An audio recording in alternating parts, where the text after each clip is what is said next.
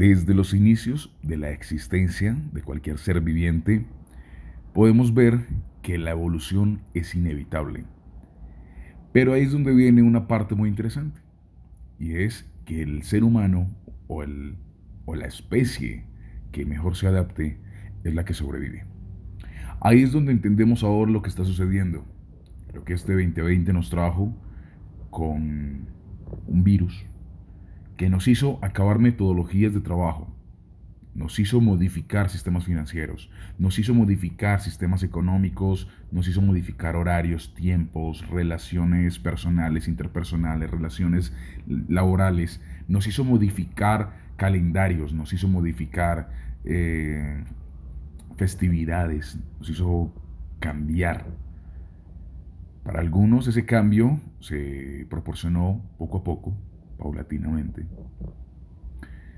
En ese tema creo que ya entramos a analizar también que el cerebro tenía que irse modificando poco a poco. Pero encontramos ahí lo más importante.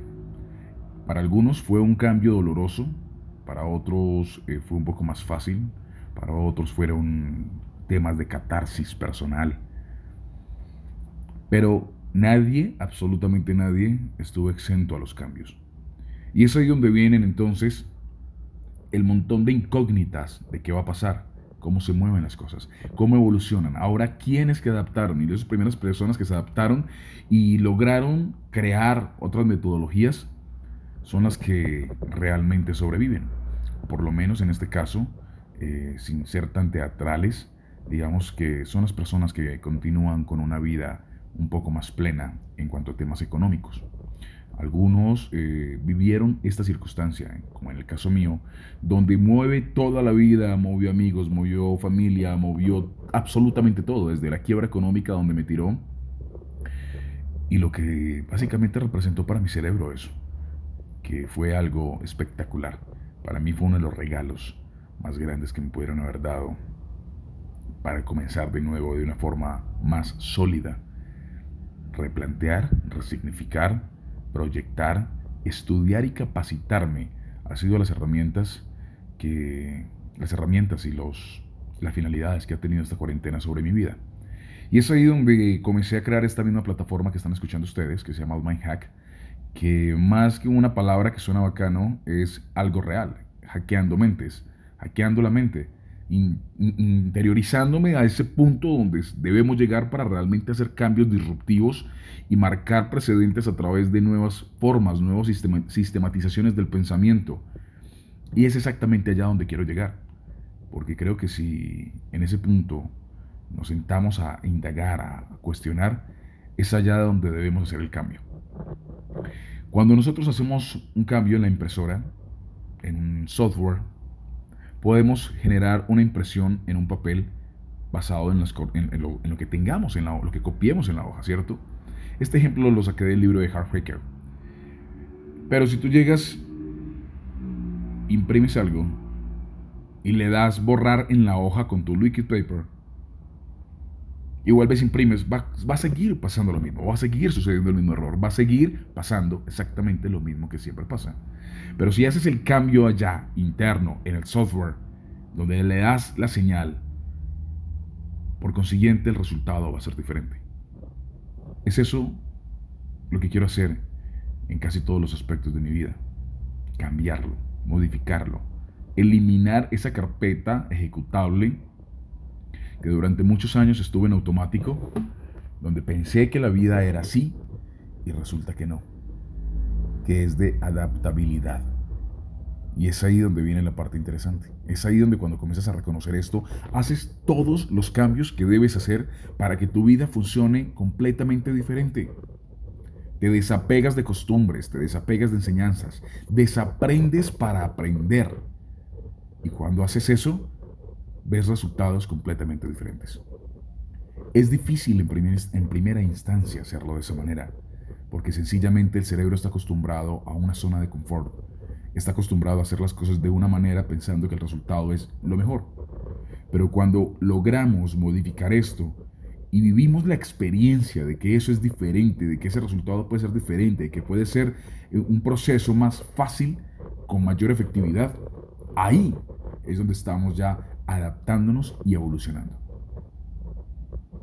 Es ahí cuando se presenta la formación y la evolución de la mente para adaptarse a una nueva forma de vida. Y no estoy hablando solamente desde la parte económica, estoy hablando desde el ser humano integral como tal, desde su forma de pensar.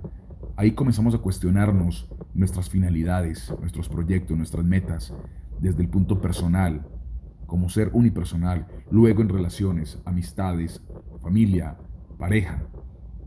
Tercero, vamos a cuestionar si realmente lo que nosotros estamos haciendo es algo que proporciona una solución para las demás personas o realmente esto solamente es para un beneficio propio. Si tú pones a disposición tus servicios, tu producto, con excelencia, cumplimiento, calidad, y aparte de todo eso, le sirve a las personas, el efecto que tiene que tener esto en tu vida, te lo aseguro que tiene que ser exitoso.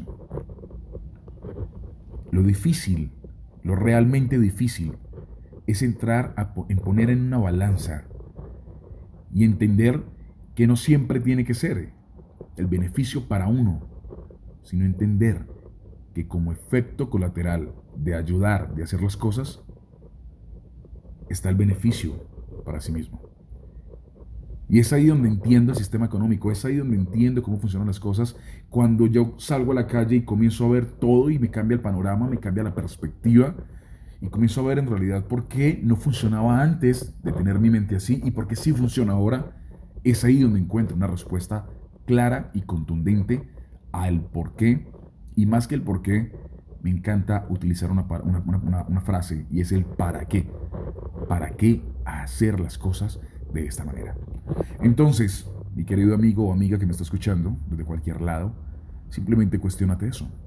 Cuestionate si realmente tú estás haciendo algo para que un sistema cultural, financiero, económico, familiar, funcione. Analízate si estás poniendo ese granito de arena para que las cosas funcionen. O si por el contrario lo único que quieres es acumular. No señalo a nadie que quiera acumular dinero porque me encanta el dinero. Pero entendí que en cualquier momento el dinero se te puede ir de las manos, como me pasó a mí. Y realmente le queda solamente lo que cultivas. Y en este punto, cuando solamente quedó mi nombre y quedó una, un nombre que las personas apoyan, un nombre que me permitió durar muchos meses en que la gente seguía creyendo en mí, aunque estuviera quebrado, y que la gente seguía apoyando y que esta es la hora que hablo y todavía se cumplen las cosas, eso para mí fue algo mucho más satisfactorio. Y eso es lo que me ayudó a pararme rápido de una quiebra económica. Ahora imagínense ustedes a qué es lo que le quiero apuntar. Obviamente, touché, le quiero apuntar al crecimiento de marca personal como un reconocimiento hacia lo que soy, lo que hago y lo que puedo proporcionar a un sistema y de esa misma forma se me devolverá de forma multiplicada sin esfuerzo y sin desgaste. Que estén muy bien, que tengan un excelente día, noche. Si en algún momento quiere compartir este audio con alguien, se lo agradezco. No porque crea que tengo una verdad absoluta, pero sí porque he visto que hay personas que a veces necesitan escuchar una, una palabra, una frase, un audio, sencillamente para motivarse y comenzar a hacer el cambio. Que estén muy bien.